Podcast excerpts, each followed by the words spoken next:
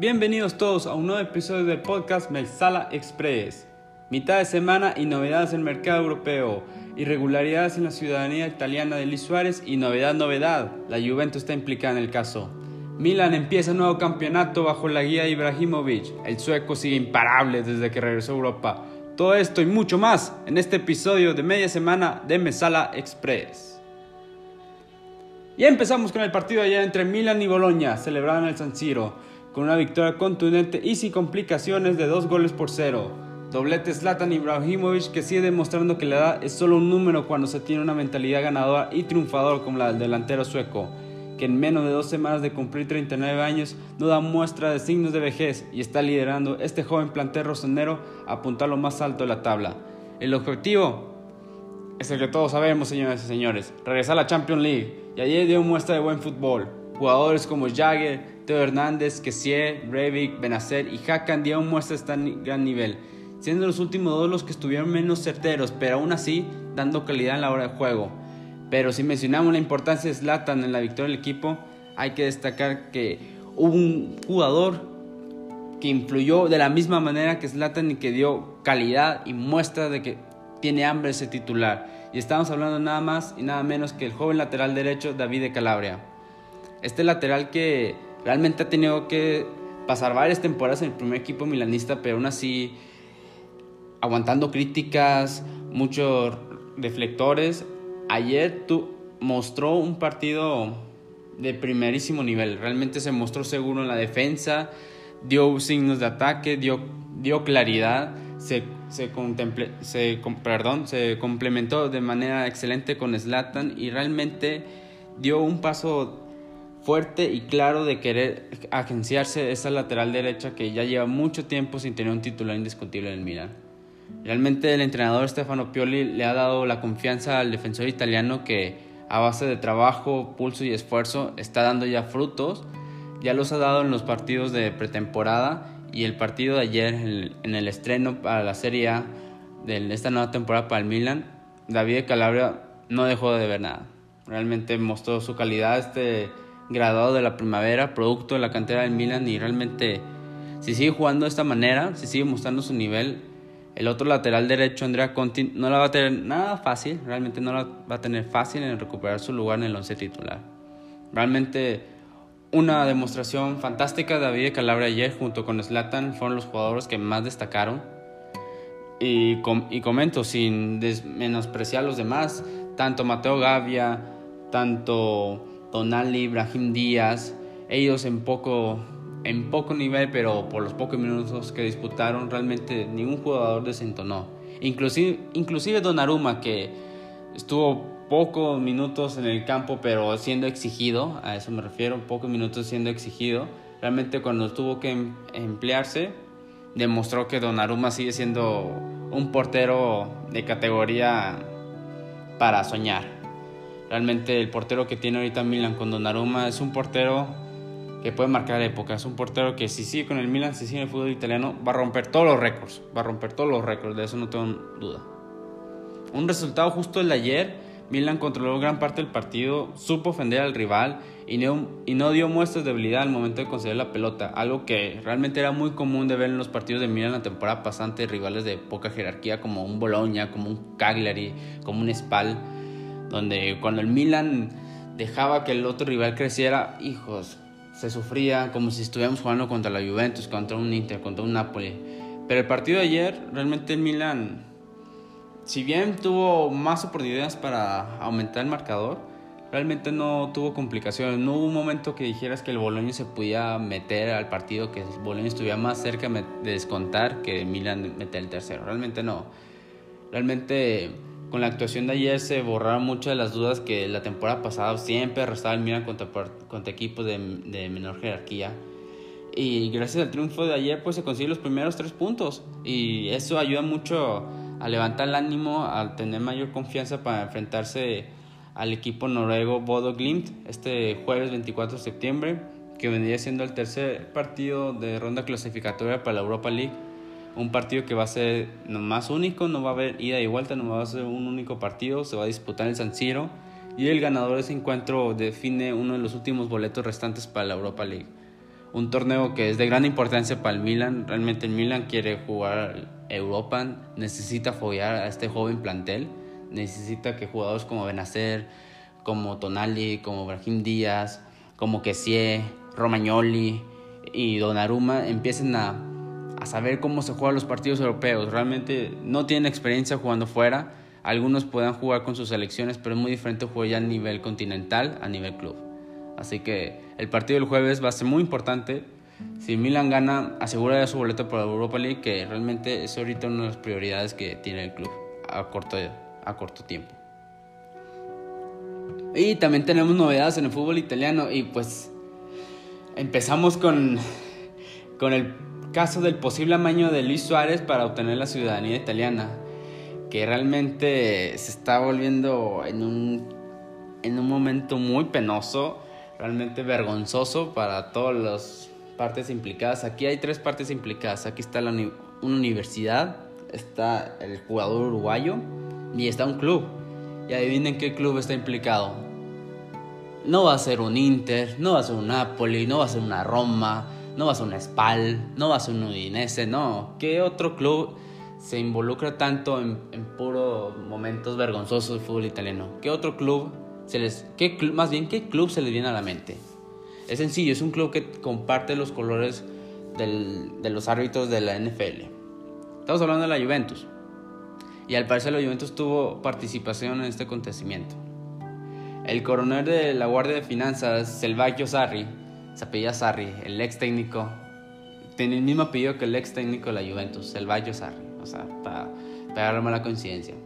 Bueno, este coronel ha desvelado que el, que el descubrimiento de estas anomalías presentadas fueron por pura casualidad, realmente fue pura casualidad. Y esto se presentó porque desde febrero del 2020 se ha estado investigando en la Universidad de Perugia por actividades administrativas poco claras a instancia del ministro público de esta ciudad.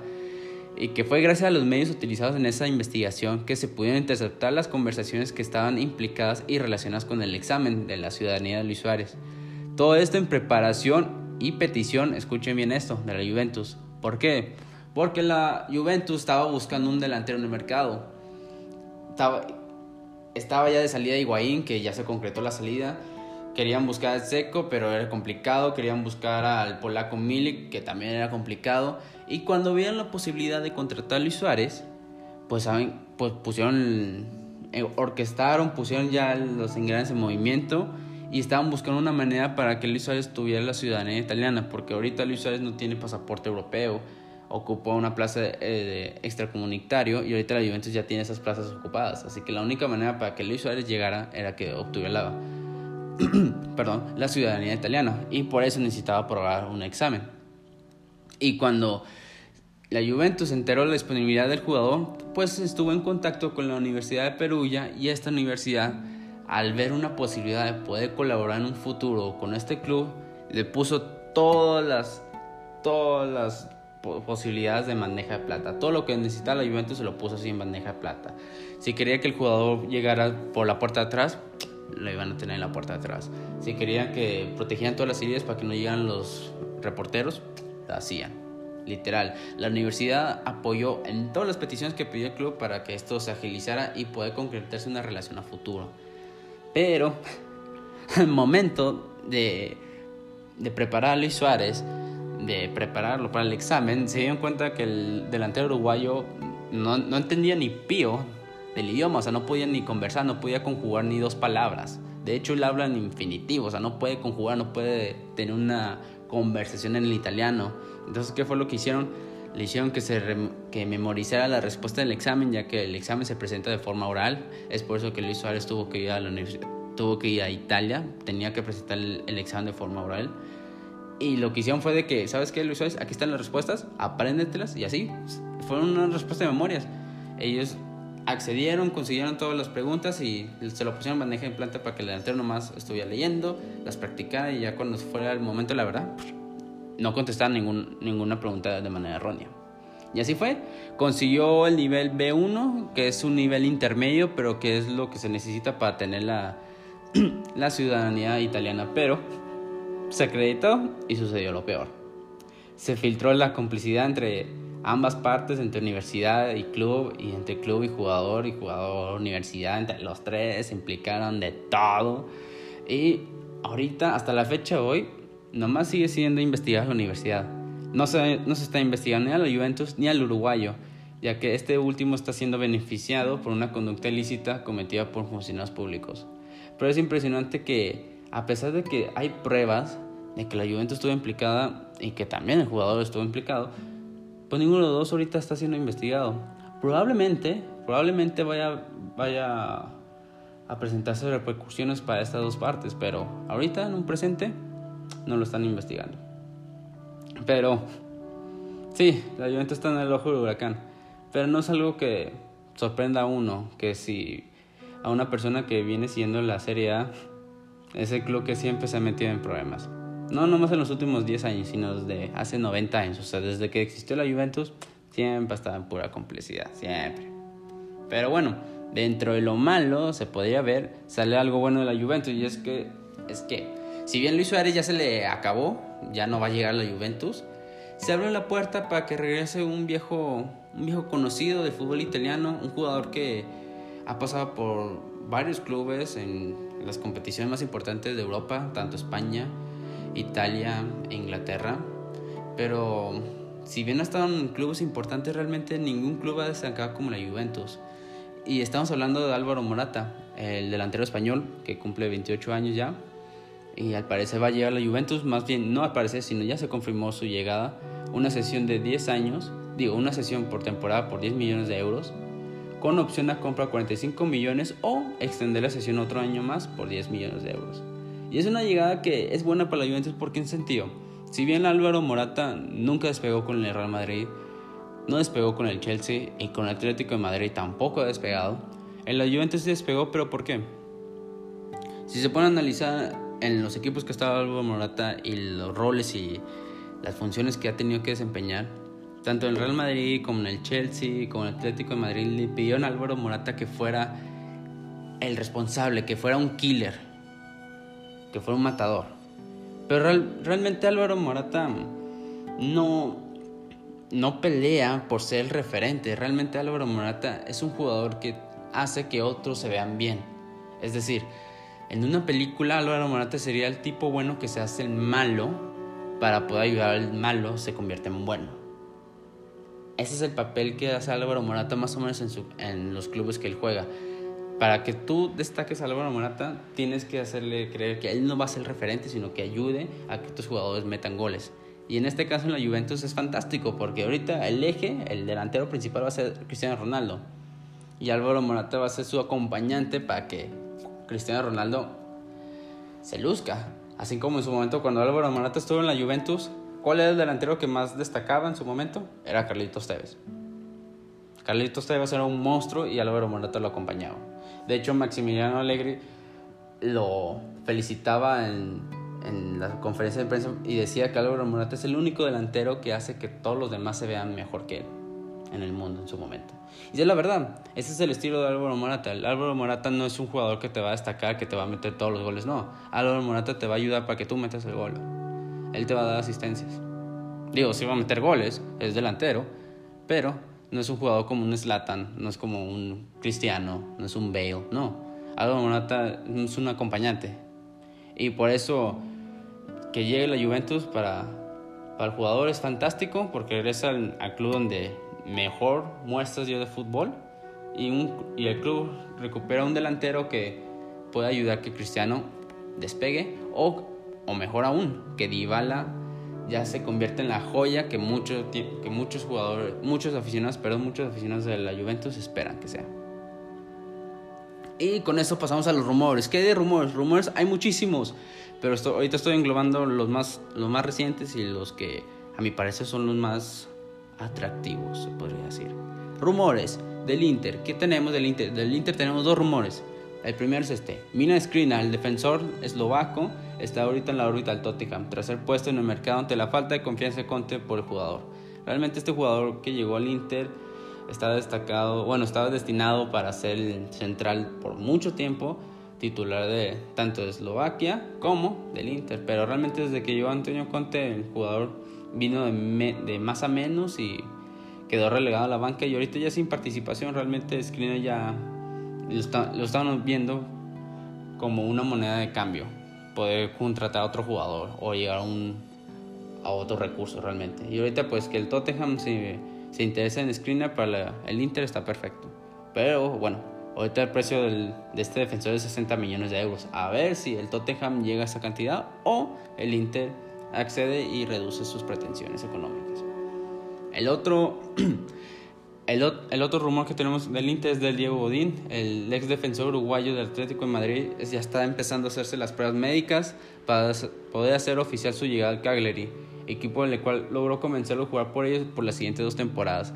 Este defensor uruguayo que si bien era del, del agrado de Antonio Conte, pues porque es un jugador consagrado, fuerte y que sabe jugar en línea de tres y que de hecho vino de menos a más en esta temporada, realmente destaca que Antonio Conte decida desprenderse de él, pero pues, ya, llegó, ya tienen la llegada de Hakim Shakim, el jugador marroquí que viene del, Borussia Dortmund, ex jugador del Real Madrid, así que pues por ese lado pues está un poco resguardado Antonio Conte y por eso le da salida a Diego Godín. En otros los rumores relacionados al Inter, pero no tanto, es de la Sampdoria que está interesada por el extremo de 33 años, el italiano Antonio Candreva, que bien podía hacerse los servicios del Internacional, por nomás 3 millones de euros. Un precio muy accesible y pues un jugador que si bien ya está en la última etapa de su carrera, puede todavía ofrecerle uno o dos años más de gloria en el máximo nivel a un equipo como la Sampdoria que realmente necesita un referente arriba. Y irónicamente hay nuevo oxígeno para la carrera de Mario Balotelli, ya que al parecer el delantero italiano podía jugar una temporada con el Genoa, equipo que si bien ahorita está indeciso en contratar los servicios del jugador de 30 años, ya ahorita están hablando negociaciones de contrato y las primas eh, personales que podía percibir el delantero italiano. Y en el último rumor que tenemos es de Jorge Méndez, el superagente portugués que hace poco llevó a Semedo al Barcelona, del Barcelona al Wolverhampton, puede llevarse otro de sus clientes al club inglés, pero en este caso estaríamos hablando de Douglas Costa, el extremo de la Juventus.